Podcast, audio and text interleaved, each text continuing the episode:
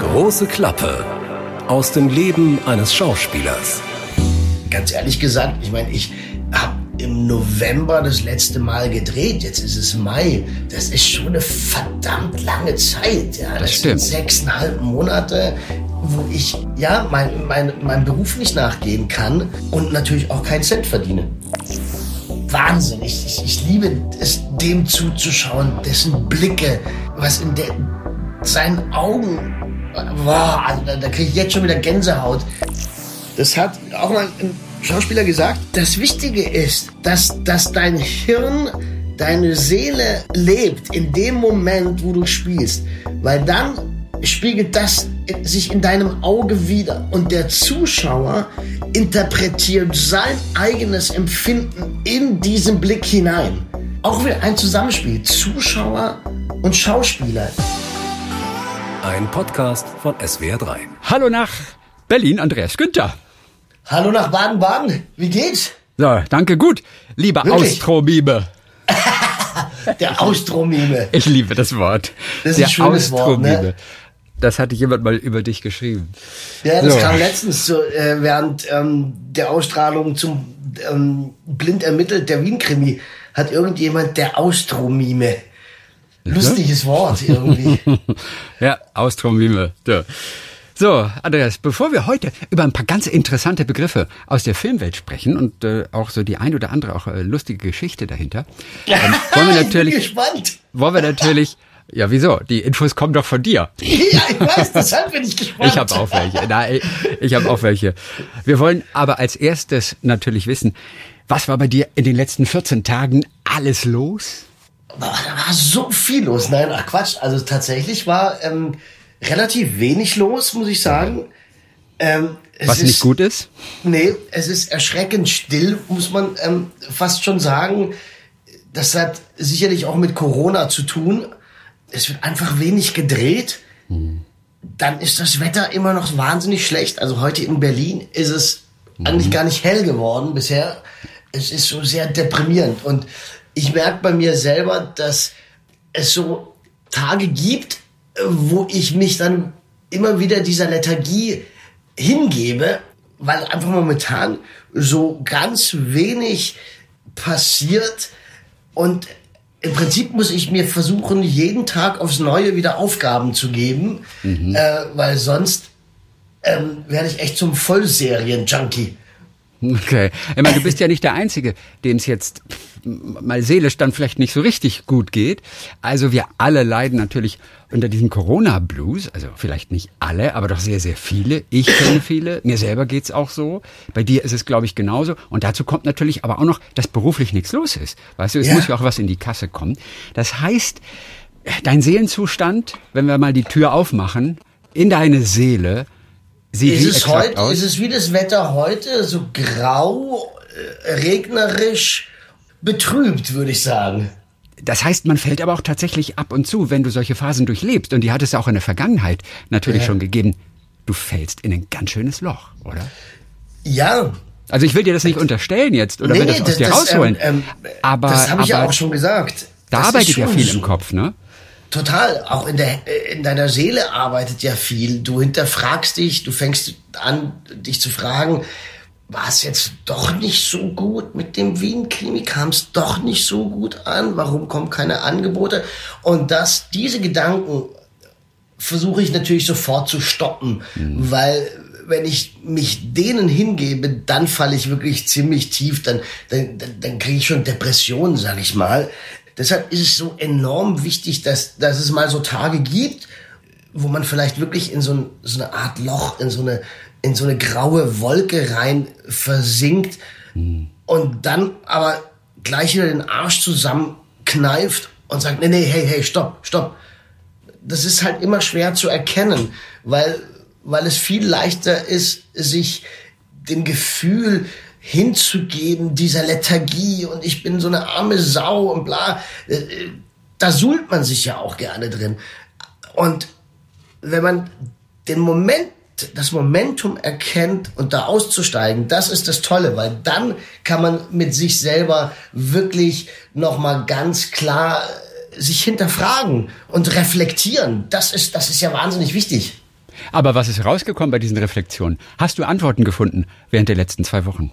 Ich habe Antworten insofern gefunden, dass es okay ist, wenn ich ein, einmal, wenn ich so Tage habe, wo, wo ich in so ein Loch falle und dann aber wieder ist es, ähm, was ich erkannt habe, ist eben dieses mich selber zu beschäftigen, Ideen aufzuschreiben, mit Produzenten mich zu treffen oder Videocalls zu machen und so weiter.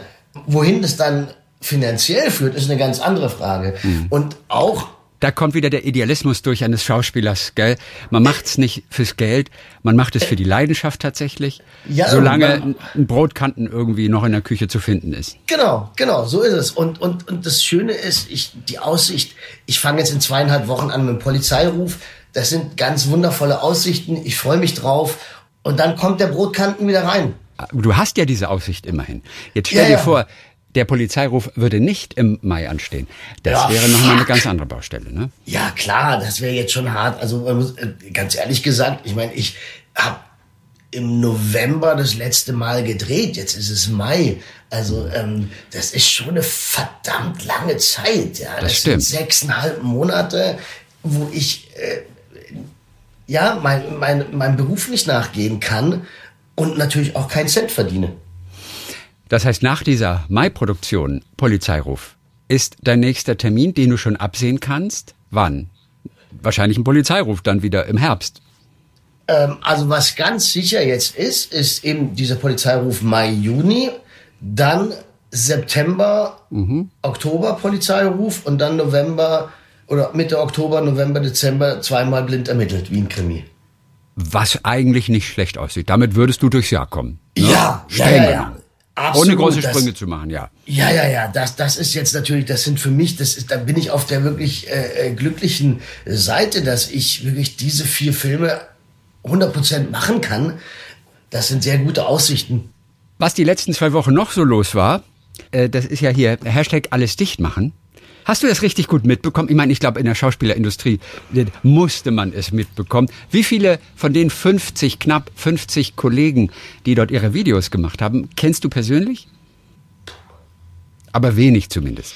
Ja, ich kenne was, was die Sache ja leichter wenig, macht. ja, und äh, ich muss ganz ehrlich sagen, ich war Gott froh, dass ich nicht gefragt worden bin, da mitzumachen. Ja. Ich war ja. auch Gott froh, dass du nicht gefragt du wurdest. Also du auch, dass ich nicht gefragt worden Ich habe nur kurz geguckt, wie, okay, ist Andreas dabei? Ist Andreas dabei?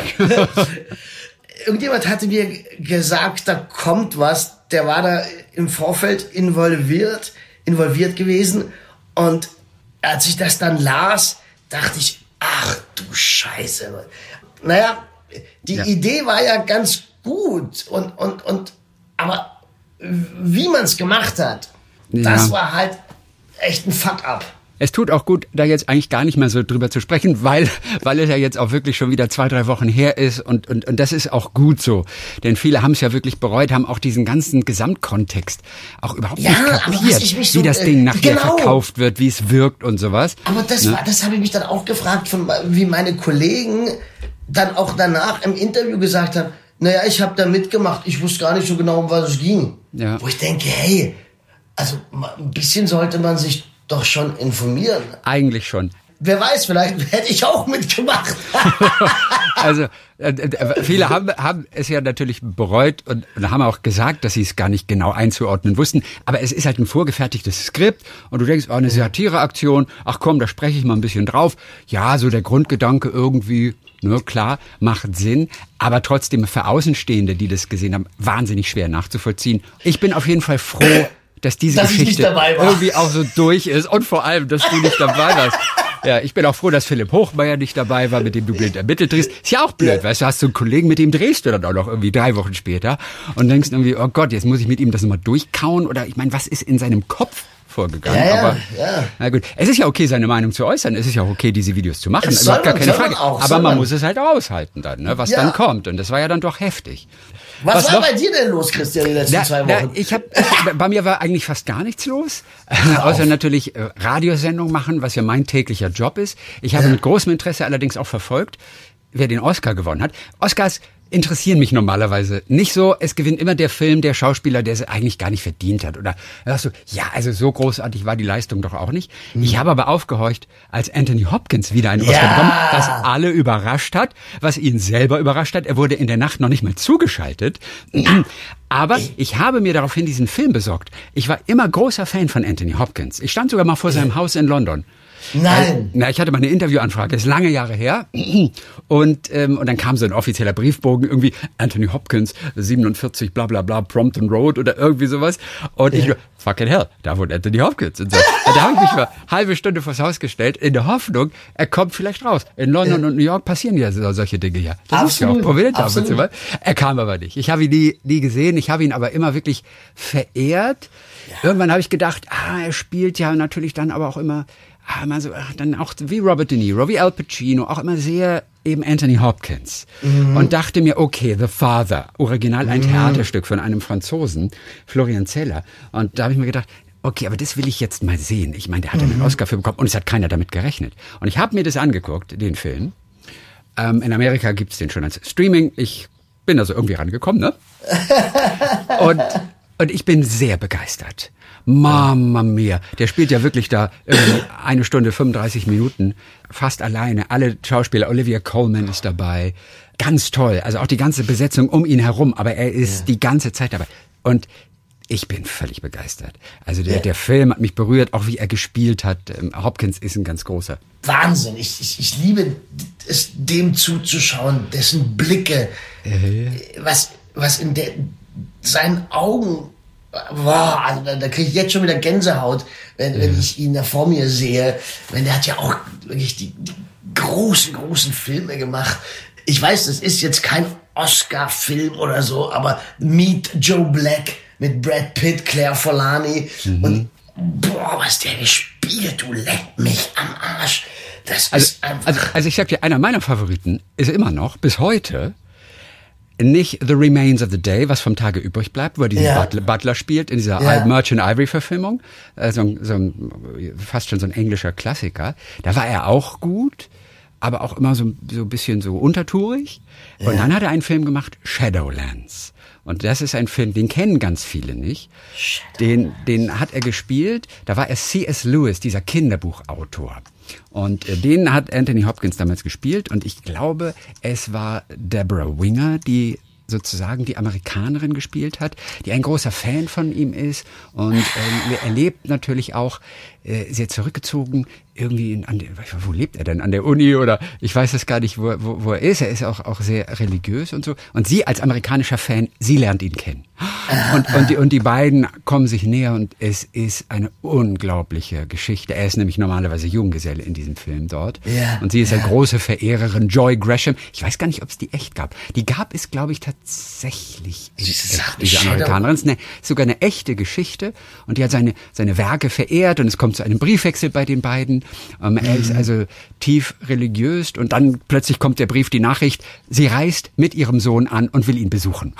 Und dann begegnen die beiden sich. Und am Ende hat Anthony Hopkins und es ist sehr traurig. Es ist ein wahnsinnig trauriger Film. Ich habe wirklich geweint und ich würde jedes Mal weinen, wenn ich ihn gucke. Und am Ende hast du Hopkins da und der, der schluchzt in einem Monolog ja, eine Wahnsinn, Minute lang. Wirklich. Er weint, er schluchzt und und das ist, es geht so ans Herz. Alleine ja. diese Szene hat für mich damals den Oscar verdient, auch wenn der Film nicht so groß wahrgenommen wurde. Der heißt Shadowlands und der ist Alles klar. toll. Muss ich mir äh, gleich mal aufschreiben. Shadowlands. Shadowlands. Äh, anschauen, und, anschauen, dringend anschauen. Ja, und ich will den, ich will den gleich heute Abend streng genommen wiedersehen, weil, ah. weil er ist wirklich berühmt. Aber wo du Blicke sagst von Anthony Hopkins, du genießt seine Blicke. Ich habe mal einen Schauspielworkshop gemacht in New York. In den 90ern war das. Und, Sensationell. Ähm, genau, das war so die Schauspielschule, wo auch Mike Nichols äh, mit dabei war. Der, ja. Ich glaube, Graduate mit, mit Dustin Hoffman, damals Reifeprüfung, hat er, glaube ich, gefilmt. Ja. So ein großer Filmregisseur. Der war aber nicht da, aber es war ein anderer, der auch, glaube ich, mit Dustin Hoffman am Broadway mal inszeniert hatte was. Ich habe den Namen aber jetzt vergessen. Und der nahm einen Ausschnitt aus Schweigen der Lämmer. Er, Ah. um zu zeigen, warum diese Szene so toll ist. Da ging es so um, um Beziehungen der Schauspieler zueinander. Wer ist der Dominante? Das ist mal A. Wer ist der, der eher B ist? Und warum Anthony Hopkins in dieser Situation, als er Jodie Foster gegenübersteht, nur eine dicke Glasscheibe zwischen den beiden, Ja, er als ja, ja. Psychokiller natürlich im Gefängnis, als Hannibal Lecter, er ist natürlich A. Und Jodie Foster ist B. Das sieht man so an, an ihrer Nervosität, weil sie die Blicke nicht halten kann. Also sie ist die, die immer ablenkt und er strahlt diese Ruhe aus. Und um zu zeigen, und das ist in jeder Schauspielszene, gibt es immer einen A oder einen B. Man kann Ja, genau. witzigerweise A oder B sein, zum Schuhe zu binden. Du kannst einen Ja. Text sprechen, du bist A gegenüber dem Schuhe zu binden, du kannst aber auch B gegenüber dem Schuhe zu binden sein. Natürlich, klar. abgelenkt. Interessant. Das ne? kommt also immer das darauf an, wie die Szene aufgebaut ist und, und wem die Szene sozusagen gehört. Für welche Figur sie jetzt momentan, ähm, äh, wir sagen da meistens, welche Figur bringt momentan das Buch, die Geschichte weiter und das ist dann A sozusagen, Mhm. Derjenige, der treibt oder so. Wem gehört die Szene? Wo, wo, wo, wo ist sie? Wie und wohin ist sie geschrieben? Was bringt es der Geschichte? Und welche Figur kommt weiter insofern in diesem Ja. Moment? Also wenn ich als Pöschel jemanden befrage, Ich wollte gerade sagen, was war die letzte Geschichte, in der du die Hauptperson warst, die die Geschichte weitergetrieben hat? Was war deine letzte Szene? Ich weiß, November, schon wieder alles ein bisschen her. das ist echt lange her. äh, wobei eigentlich kann man so sagen, bei Wirecard, was jetzt ja erst kürzlich auch kam, das habe ich noch, das waren nur zwei Tage. In dieser Szene treibe ich, treibt meine Figur die Geschichte nach vorne. Obwohl ähm, sechs andere Figuren und auch der Hauptdarsteller da ist, aber es geht dann in dieser Szene nun mal um diese Figur, weil diese Figur in diesem Moment diese Information liefert, die die Geschichte weiterbringt. Ohne die Figur wäre die Geschichte nicht weitergegangen. Und das wissen auch die anderen Schauspieler. Deswegen verhalten sie sich natürlich auch anders zu deiner Figur. Ne? Logo, und das wird ja auch vom Regisseur natürlich auch so inszeniert und das wird in der Kameraeinstellung natürlich auch so inszeniert. Das heißt, diese anderen Schauspieler, der vielleicht ist auch der Hauptdarsteller dabei in dieser Szene. Was hat der dann für einen Auftrag vom Regisseur mitbekommen in dieser Szene? Was könnte er vielleicht machen, um die Aufmerksamkeit zu sehr von dir wegzulenken? Denn er ist ja schließlich der Hauptdarsteller. Oh, das wird nie gefragt. das habe ich tatsächlich noch nie erlebt, dass ein Schauspieler so egozentrisch ist, dass er gegen, gegen das Drehbuch arbeitet sozusagen. Also Ja. das, das wäre fatal. Dann Das gibt's nur beim Theater, ne? die sogenannte Rampensau. Wahrscheinlich, da habe Ja, ich keine da- Erfahrung. Weil äh, ich bin, ich bin ja auch nicht so eine Rampensau, sondern für mich ist immer das Wichtigste die Geschichte. Also die anderen waren auf jeden Fall B und äh, durften nicht zu viel Aufmerksamkeit erzeugen. Man verhält sich dann eher etwas ruhiger. Oder man winkt im Hintergrund die ganze groß. Zeit. Das wäre dann A. Das ist ein B, der verzweifelt versucht, A zu sein. Genau. Ja. Und, da, und damals in New York wurde halt wunderbar demonstriert, warum Anthony Hopkins eben da A ist. Das ist natürlich eine sehr klare Szene. Sie ist B, Ja, weil, ist- weil genau. sie nervös ist und so. Und Anthony Hopkins strahlt einfach als Hannibal Lecter nur Ruhe aus. Er steht, er Ja. bewegt sich kaum. Und Ja. dann eine Sache, die er sich selbst überlegt hat am Set, die ihn zum absoluten A gemacht hat. Und du sprachst von seinem Blick. Ja. Er blinzelt nicht ein einziges Mal, Einziges Mal. im kompletten Film. Nicht nur in dieser Szene, auch im kompletten Film. Und dadurch wird er so A, bekommt eine solche Macht, strahlt einen Ja. solchen Respekt aus. Aber das, Irre. das Wunderbare ist ja daran, dass B, nämlich Judy Foster, null untergeht. Null. Sondern sie genau gleichwertig nur auf einer anderen emotionalen Ebene stattfindet. Also A und B heißt nie, dass der eine stärker, besser Nein, oder, oder weniger, sondern es überhaupt geht nicht. immer seine Figur das Maximale zu geben und das Maximale rauszuholen. Und was Judy Foster da spielt, ist ja auch sensationell. Ja, sie spielt halt die B in Perfektion. Nur durch gutes B und durch gutes A spielen entsteht halt auch diese Spannung zwischen Genau. diesen beiden Figuren. Ne? Ja, und du weißt, das ist diese Szene mit dem Satz hier, also das I ate his liver with some fava beans and nice Chianti. Ja, ja, ja. Also, also, also einer dieser Meinungsforscher äh, wollte mich testen. Ich genoss seine Leber mit ein paar Fava-Bohnen. Dazu einen ausgezeichneten Chianti. Und, und das Lustige an dieser Szene ist, viele wissen gar nicht, das ist ein medizinischer Joke. Den Anthony Hopkins als Hannibal Lecter da tatsächlich macht. Denn Hannibal Lecter, der selber Psychiater ist und sich auskennt yeah. mit Medikation, der wird behandelt im Prinzip mit sogenannten, das habe ich nochmal nachgeguckt, Monoaminooxidase-Hämmern, was auch immer das ist. Und er kennt sich ja damit aus. Und drei Dinge, die du nicht essen darfst, wenn du mit diesen Hämmern gefüttert wirst, Leber, Bohnen und Wein. Das heißt, Hannibal Lecter, und es ist wohl aus einer Improvisation entstanden, macht zu seinem eigenen Vergnügen einen Joke. Den, ja, kennt, den erkennt aber keiner. Und ja. gleichzeitig sagt er, dass er seine Medikamente nicht nimmt. Ja, ja. Weißt Wahnsinn, du, das, das ja, und das sind so diese kleinen Feinheiten, die, und er hat sich das eventuell auch wirklich selbst ausgedacht. Denn im Originalbuch, ja. da war es nicht Chianti, sondern da war es Amarone. Amarone passt viel besser zu Leber. Und das zeigt nochmal, was für ein Ach, Psycho dieser Lektor ist, weil er wählt auch noch zur menschlichen Leber den passenden Wein. Weißt du? Und damals, ja. und es ist wirklich lustig, und die Filmemacher damals, die gingen davon aus, dass der Zuschauer nicht weiß, was Amarone ist. Und deshalb haben sie haben sie einen Chianti genommen, genau, der wesentlich bekannter ist. Ja. Ah, verstehe. Der passt aber wiederum äh, nicht zu den, nicht zu Wein und äh, zu Leber und äh, zu den Bohnen. Und äh, ein kleiner Gag von, von, von Hannibal Lecter einfach. Entweder clever yeah. geschrieben oder aus der Improvisation dort tatsächlich entstanden. Genau wie wahrscheinlich dieses nicht mit den Augen blinken. Ja, ja, ja. Anthony Hopkins, das ist ein, ein, ein, ein solches Vergnügen. Ich habe auch seine Biografie äh, damals gelesen, das ist viele Jahre her. Ich glaube, der kann nicht gut lesen, Anthony Hopkins. Er ist ja ein sehr belesener Mensch, aber er, er hat so, und ich glaube, dem Philipp gibt's genauso, der Philipp Hochmeier, mit dem du spielst, der hat auch eine Leseschwäche. Das heißt, der, der engagiert sich ja manchmal sogar jemanden, schön, wenn ich dir was Neues erzähle, der ihm vorliest die ganze Zeit. Weil er, er liest nicht gut. Ja, ich habe das, das hat er mir mal erzählt, das stimmt tatsächlich. Ne? Ja. Er, er, er liest nicht gut. Und bei Anthony Hopkins ist es so, dass der liest, also oder er, entweder er liest er liest nicht über, über die Augen, sondern er versucht es zu lesen und er liest jedes Skript 200 Mal und häufiger laut vor, um sich das Wahnsinn. zu merken. Und er lernt jede Woche ein Gedicht auswendig. Also ich weiß nicht, ob er das heute jetzt noch macht, aber das hat er eben normalerweise ja, ja, ja. Ähm, früher gemacht. Einfach nur, um sein Gedächtnis auch zu trainieren. Dann lernst du natürlich alle möglichen Texte natürlich auch umso. Naja, Logo, klar, klar. Wahnsinn, hey. Ja, das witzig, ist oder? Ja, spannender Typ einfach, ne? Und dann dieses fiese Geräusch.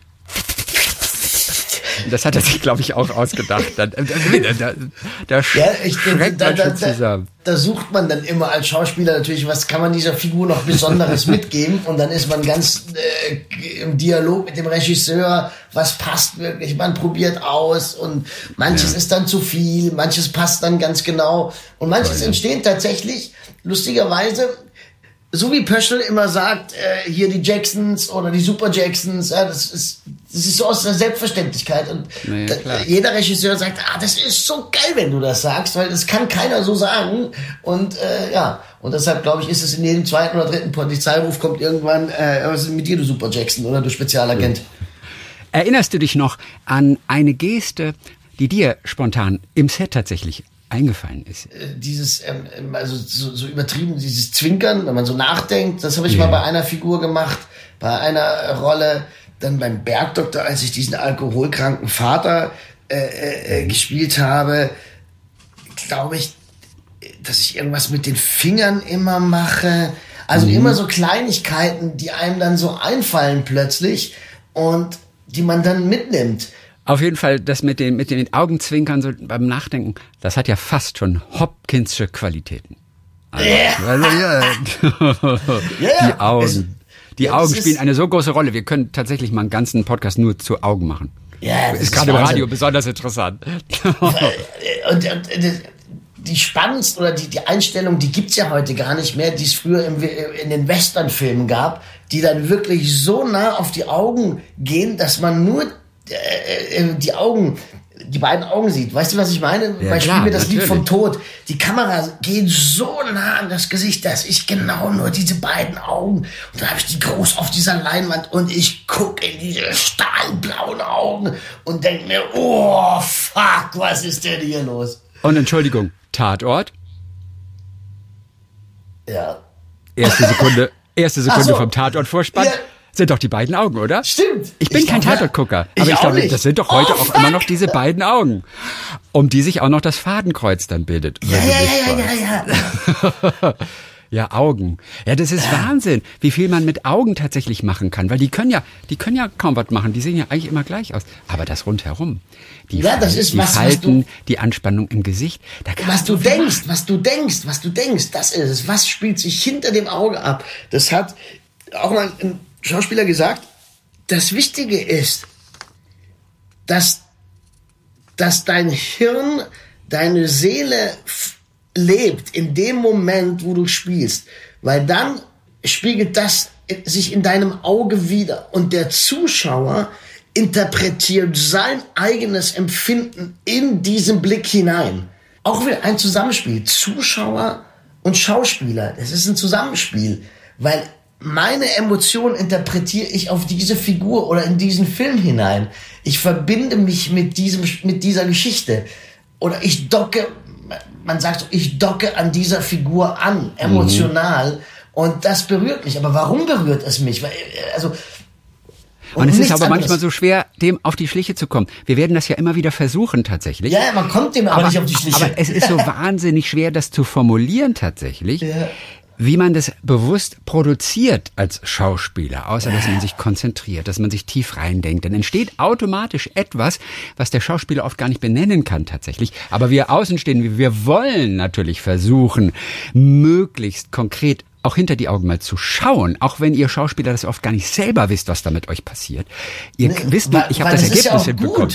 Ich empfinde in dem Moment, wo Nico Falk Alex seine Schwester verliert, empfinde ich den äh, empfinde ich Andreas denselben Verlust und erst dann werde ich transparent in meinen Gefühlen und lasse den Zuschauer teilhaben an meinem Innenleben. Aber du merkst, wie schwer es ist zu Ich weiß, wie schwer das ist. Und andere wiederum, die sagen irgendwie, nein, du sollst es nicht fühlen, du sollst es einfach nur spielen. Weißt Ja, du, das hat das Dustin ist- Hoffmann ja mal gesagt. Für jemanden, der sich der, der dreimal um den Block gelaufen ist, damit er irgendwie äh, aus der Puste war. äh, Dustin Hoffmann sagte dann zu ihm, also so wurde es überliefert irgendwie, äh, du sollst es nicht sein, du sollst nicht kaputt sein, wenn die Kamera angeht, du sollst es spielen. Ja, warte Ja, mal. also auch diese Philosophie gibt es. Das ist ja das Total. Spannende. Es gibt ja verschiedene Techniken, verschiedene Philosophien, über die wir dann während der nächsten Wochen und Monate dann natürlich auch nochmal drauf eingehen. So. Wir werden immer mal wieder auch in den folgenden Wochen ein paar Begriffe aufgreifen. Begriffe Ja. vom Filmset. Die tauchen in der Welt des Films immer wieder auf, in Interviews zum Beispiel oder wenn berichtet wird über Filme. Viele kennen dann diese Begriffe, wissen aber doch nicht so ganz genau, was sich dahinter verbirgt. Oft ist es auch wirklich eine kleine nette Geschichte, wie es zu dem Namen dann gekommen ist. So, Andreas kann natürlich mit solchen Begriffen so um sich werfen.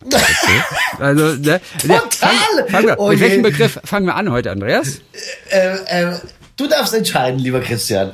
Gut, also, ähm, wie wäre es Oh mit dem Begriff amerikanische Größe? Das ist ein Begriff, den ich auch noch nie gehört habe. Ich meine, ich habe auch noch nie einen Film gedreht oder so. Aber amerikanische Größe, das hast du mal erwähnt, als wir Ja. miteinander gesprochen haben. Das fand ich klang äh, ganz interessant. Was ist damit gemeint? Amerikanische Größe ist eine Kameraeinstellung, die den Schauspieler circa von Knie bis Kopf zeigt. Okay. Das ist eine sehr beliebte Einstellung, weil man den Darsteller, den Schauspieler ziemlich gut sehen kann, bis unter die Hüfte noch hinweg und man sieht, wie er sich physisch bewegt. Also wenn jemand tanzt oder so, dann, dann ist das sehr beliebt. Und wenn ich mich recht erinnere, kommt diese Einstellungsgröße aus den Westernfilmen, Okay. Weil die Cowboys und die Banditos, die haben ja ihre Konflikte mit der Pistole äh, geklärt. Ja, und klar. dann sah man immer, dass man eben sowohl das Gesicht, aber auch die Hand am Revolver sah. Mhm. Ich glaube, daher kommt dieser Begriff amerikanische Größe. Ich bin mir aber jetzt nicht ganz sicher. Ich, Aber es ist lustig. Aber es ist manchmal wichtig, äh, tatsächlich die Figur bis zu den Knien auch zu Ja, ja, zeigen, natürlich. weil, weil, weil die Körpersprache gezeigt werden soll. Genau, weil der, weil der Körper sich ja bewegt und der Körper ist genauso Ausdruck wie, wie, wie Mimik im Gesicht. Total. Und, und für uns Schauspieler ist es immer wichtig, oder mir, ich muss, möchte schon wissen, was für eine Größe gerade ist. Also, wie groß bin ich im Bild? Weil nach 20 Drehtagen teilst du auch deine Kräfte ein. Also in einer super Totalen, wo ich äh, hinten als kleines Männchen zu sehen bin, muss ich nicht volles Lotte spielen, weil das sieht eh keiner. Wer benutzt denn dieses Wort am Set? Amerikanische Größe. Kommt das vom Regisseur? Benutzt es der Kameramann? Ist das eine Info, die ihr bekommt? Äh, Kameramann und Regisseur, die benutzen das. Also ich habe das auch erst lernen müssen. Ja. Ähm, Wie lautet der Satz dann zum Beispiel? Ja, wir machen jetzt eine amerikanische. Okay, cool. Mach, mach, mach eine amerikanische, komm Klaus. Äh, mach äh, Filter, äh, drei Dings da Bums rein und dann schön amerikanische Größe auf Andreas, wa? Wie lustig. Was kann man reinfiltern zum Beispiel? Na, die Filter in der, in der Kamera. Jetzt geht's los. Das sind verschiedene Filter. Also reden wir von Okay. Farbfiltern, von Schärfefiltern. Was sind das für Filter? ja, das erkläre ich euch beim nächsten Mal. Okay, also da müssen wir ein bisschen, da müssen wir ein bisschen weiter ausholen, ne? Ja, aber, aber interessant. Schreibe ich mir auf jeden Fall gleich auf. Filter. Ja, Filter. Ja, ey, Äh, voll, das muss ich auch nochmal nach. ey, voll also, der Cliffhanger hier schon wieder. Der, weißt du, Ja, also, wir sind ja noch nicht am Ende. Deswegen ist kein Cliffhanger, weil wir sind noch nicht am Ende. aber Cliffhanger auch geil, ne? Ja. Auch ein to toller Begriff. Vor allen Dingen habe ich immer mit Cliffhanger sofort diesen Film vor Augen mit Sylvester Stallone, wo er dies in, in den Bergen, weißt du noch? Ich habe, ich glaube, ich, ich habe außer Sylvester einem Stallone. Rocky-Film habe ich noch nie tatsächlich irgendwie Von einen Sylvester Cliffhanger Stallone. gesehen. Also einen Ach Cliffhanger so. gesehen, sage ich, einen Film mit Sylvester Stallone. Die, äh, nee, also, nee, also, äh, es, der ist nicht so mein Ich habe Ding. noch nie irgendwie. einen Cliffhanger Sylvester gesehen. Stallone. Sylvester Ah, Stallone. irgendwie schon ein geiler Typ, ey. Naja, auf jeden Fall Cliffhanger ist auch ein Fachbegriff, allerdings nicht am Set, sondern das ist ja dann eher, glaube ich, in der Postproduktion, wenn man, also Cliffhanger ist das Ende einer Folge, eines Films, einer Staffel, Ein sehr offenes Ende. Ein sehr, ein sehr offenes, offenes Ende. Ende, wo viele Fragen, die aufgeworfen worden sind, nicht Ja. beantwortet sind. Und die erzeugen bei mir als Zuschauer extreme Spannung auf die nächste Folge. Also da Ja. wird man eben Ja. zum Serienjunkie. Je Ja, besser und der Cliffhanger, desto mehr, mehr ärgert sich der Zuschauer. Ja. Also, wie, jetzt und- können die Schluss machen. Oh nein, ich will wissen, wie es weitergeht. wenn ich eine gute Serie, sei es Suits oder was auch immer, mir anschaue, dann finde ich kein Ende. Ich muss, ich guck, ich guck dann die ganze Staffel. Mein Produzent, der Thomas Roch, der ja ähm, vor Ja. zwei Folgen bei uns war, Ja. Der hat ja mir offizielles Serienguckverbot während der Dreharbeiten erteilt. Damit weil- du ausgeschlafen bist. ja, genau, weil wenn ich eine neue Serie anfange, dann, dann schaue ich halt bis morgens um vier, ja, und dann bin ich halt tot.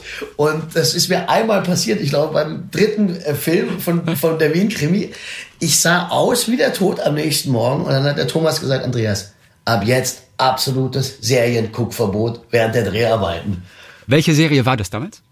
Ähm, hier die, Downton Abbey. nee, nein, nein, äh, ähm, ach, mit Kevin Spacey, Mit Kevin Spacey. Also House of Cards. House of So. Cards. Verstehe, House of Cards, Und ja. ich konnte nicht aufhören. Ich, ey, oh. Aber wie überprüft der Thomas das? Kriegst du so eine Fußfessel? So eine elektronische Fußfessel? Nee, äh, aber, Andreas Günther äh, bewegt sich gerade wieder aus seinem Bett. Er hat natürlich überall seine Ohren am Set und seine okay. Augen, von denen ich dann nicht genau weiß, wo die gerade sind. Dieser Begriff Cliffhanger, der ist wahnsinnig alt übrigens. Der stammt aus dem Jahre 1873. Da gab es einen Roman, ja, von, von so einem, von Thomas Hardy, A Pair of Blue Eyes heißt dieser Roman. A Und das Pair war, of Blue Eyes, na, oder beziehungsweise, sagen wir, es, es war auf jeden Fall ein Roman als monatliche Serie in einer Zeitschrift. Und in einer Szene, in den Steilhängen in Bristol, am Bristol Channel, da kann sich äh, Henry Knight, das ist eine der Figuren dort drin, kann sich nur noch an einem Büschel Gras festhalten, um Mhm. nicht in den Tod zu stürzen. Und von dort an hat man ein, ein solches Ende, ein solches offenes, dramatisches Ende. Wie geht es weiter? Als Cliffhanger tatsächlich. das ist witzig, oder? Wahnsinn, ja. Kannst du ja beim Polizeiruf-Set, kannst du, ah, da habt ihr keinen Cliffhanger im Polizeiruf natürlich. Kannst du ein bisschen mit protzen. Fragst du Charlie nächstes Aber Mal. Charlie, mal. weißt du eigentlich, woher das kommt? Woher kommt der Begriff, liebe Freunde, Cliffhanger? Kommt, kommt, kommt, kommt. So, ein Begriff, ein Begriff, den machen wir noch. Und zwar den Best Boy. What is a Best Boy? Der Best Boy ist der Assistent Ja. des Oberbeleuchters. Witzig.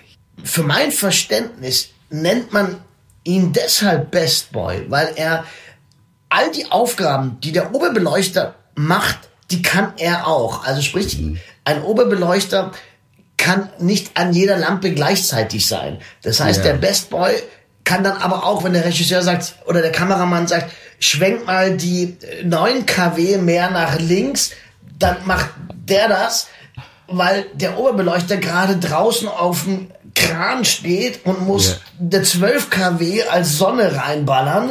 Äh, und deshalb nennt man ihn, glaube ich, Best Boy. Aber da bin ich mir nicht ganz Ja. sicher, dass man ihn wirklich deshalb so nennt. Aber er ist der Assistent des Oberbeleuchters, richtig? Der er ist Best ein Boy. Assistent, damit ist er so eine Art Boy. Aber Ja. er, er kann eben auch das, was der Chef kann, und deswegen ist er the best boy. Also würde glaube, zumindest Sinn machen. Und weißt du, an was ich sofort denken muss? Ich muss sofort denken an einen Funktionsposten, den es in Bollywood, im, in der indischen Filmindustrie Ja, gibt. ja. Und da gibt es einen Spotboy. Und all die Was großen? Schauspieler haben einen, einen den Spot. Ja, der, der, der den, die, die, die, den Spot immer mit dem äh, mitschwenkt, oder? Das würde man denken, aber nein, Ja. das ist auch ein persönlicher Assistent. Das ist ein Mädchen für alles. Aber jeder Schauspieler, also jeder Große, hat, Hat ein- persönlich einen Spotboy und der bringt dir Tee und Wasser, wenn du brauchst komm, und so weiter. nach Der ist auch, ich weiß, der ist auch zwei Stunden vorher am Set, der ist auch zwei Stunden noch, nachdem alle anderen schon weg sind, ist der noch am Set. Ganz schlecht bezahlt in der Regel, außer die. Spotboys von den ganz großen Schauspielern, die verdienen manchmal richtig gut Geld, die sind aber Mädchen für alles, teilweise 24 Stunden am Set. Genau. Und ähm, es gibt eine Schauspielerin und eine Autorin, Judith Döker. Äh, die wohnt auch in Berlin, irgendwo bei dir um die. Ecke. Und Judith hat mal eine Zeit in Indien gelebt und hat ein Buch darüber geschrieben. Und das heißt Judith Goes to Bollywood, wie ich in Indien den großen Erfolg suchte und die Liebe fand. Also sie hatte damals die Hoffnung, weil in Deutschland lief alles nicht so und sie musste raus, hat so ein bisschen geflüchtet ist sie und sie hatte die Hoffnung, einfach mal sie hat Interessant. versucht als Schauspielerin irgendwo in, In- in, in, in Bollywood Indien. beim Film einzusteigen. Das hat ja nicht geklappt, ne? Aber dafür fand sie dann nachher na cool, ihre große Liebe für Geil. viele Jahre. Und dann hat sie dort auch gewohnt. Und darüber hat sie geschrieben, darüber hat sie eine Dokumentation auch, auch gemacht. Und sie hat auch Spotboys kennengelernt am Filmset. Und sie hat uns das gerade noch mal erzählt, wie das war. Ach, geil. Einmal habe ich mich mit einem sehr berühmten äh, Schauspieler getroffen, habe mich zum Interview mit dem getroffen, also für meine Doku damals. Und ähm, kam der so an, der war total geschminkt im Gesicht und dann fragt er mich erstmal, also ob ich seine Klamotten so in Ordnung finde oder ob er sich umziehen soll. Und ich so, hä? So. Ich so dachte, ähm, glaubt er, ich habe jetzt irgendwie eine Kostümabteilung für ihn dabei? Und das war so voll das Missverständnis. Und dann wusste ich auch nicht, oder, oder ich dachte auch, wahrscheinlich macht er einen Scherz, ja? Und, und ich lachte so und der dachte so, was ist denn mit der Frau los? Ich habe der doch eine ganz klare Frage gestellt, ja? Und dann kam aber der Spotboy von ihm um die Ecke und hatte dann da irgendwie tausend verschiedene Hemden äh, unterm Arm. Und äh, ja, da konnte ich dann aussuchen, irgendwie, was er anziehen soll. Und da habe ich einfach so gedacht, so Wahnsinn, wenn man sich jetzt so vorstellt, Damals lebte Götz George noch, den hatte ich da als Beispiel in dem Buch erwähnt, wenn, wenn man sich so mit dem zum Interview trifft und dann fragt er so, ja, so gefällt dir mein Hemd oder soll ich ein anderes anziehen? Ach so, der, da kommt ein Spotboy, der hat irgendwie viele Klamotten dabei. Das war die eine Story. Und dann war ich ja bei diesem völlig durchgeknallten Typen, also so ein Wannabe-Actor der auch irgendwann später mal im Knast gelandet ist, wie ich gehört habe. Der hatte ja so einen, so einen Spotboy bei sich zu Hause, meint er so, ja, und wenn du hier Schauspielerin werden willst, dann, dann brauchst du unbedingt einen Spotboy. Und he's like a magic one. Und ähm, der ist 24 Stunden für dich da. Und wenn du einen Juice willst, dann macht er dir einen Juice.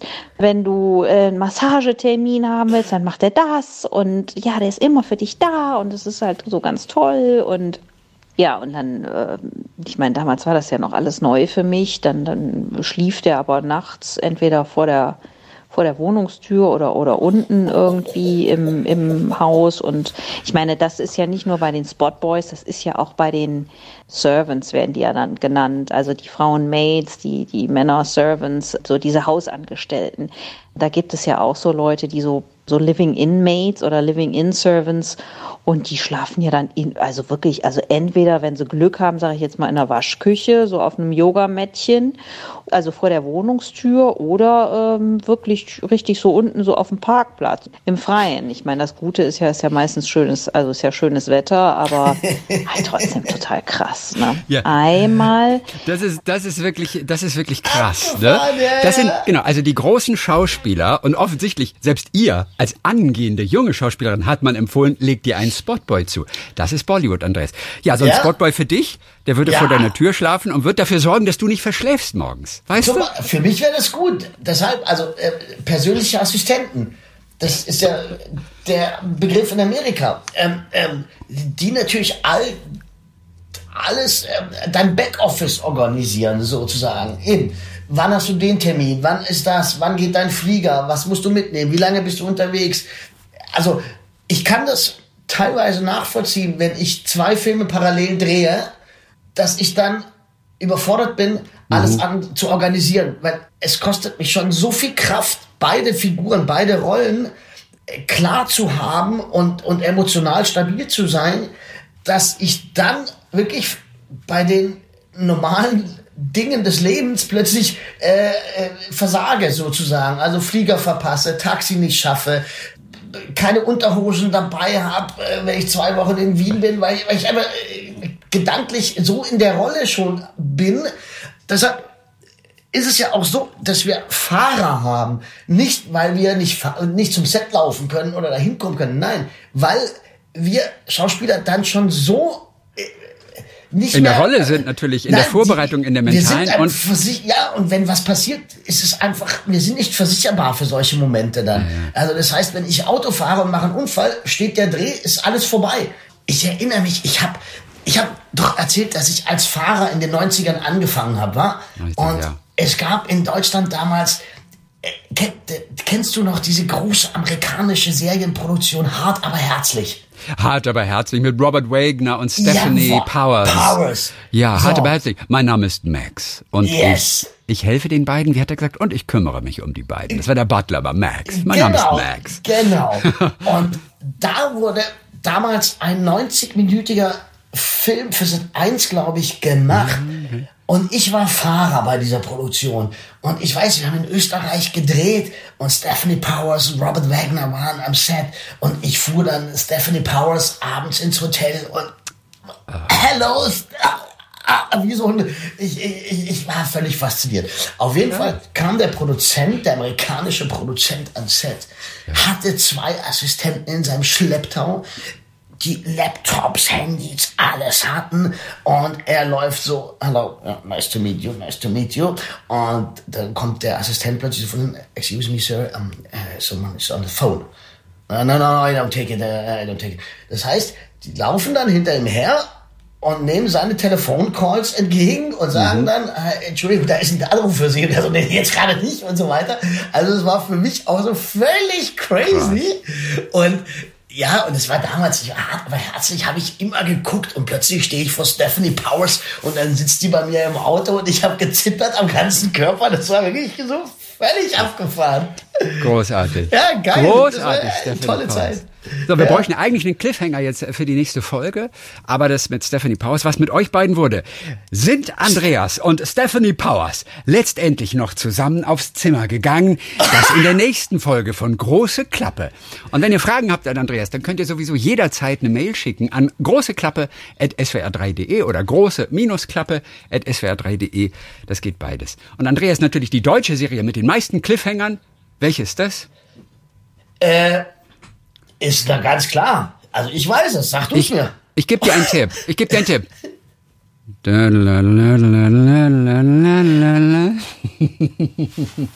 Lindenstraße. Das ist richtig. Gerade noch den Arsch gerettet. Andreas, hab schöne zwei Wochen. Ich hoffe, es tut sich was. Der nächste Polizeiruf rückt ja auf jeden Fall näher. Genau. Wir sind gespannt, was in den kommenden zwei Wochen Und dann gibt's passiert. wieder Originaltöne vom Set, liebe Freunde. Originaltöne vom Set. Wir werden weitere Begriffe und die Geschichten dahinter klären. Wir werden auch wieder einen Gast haben.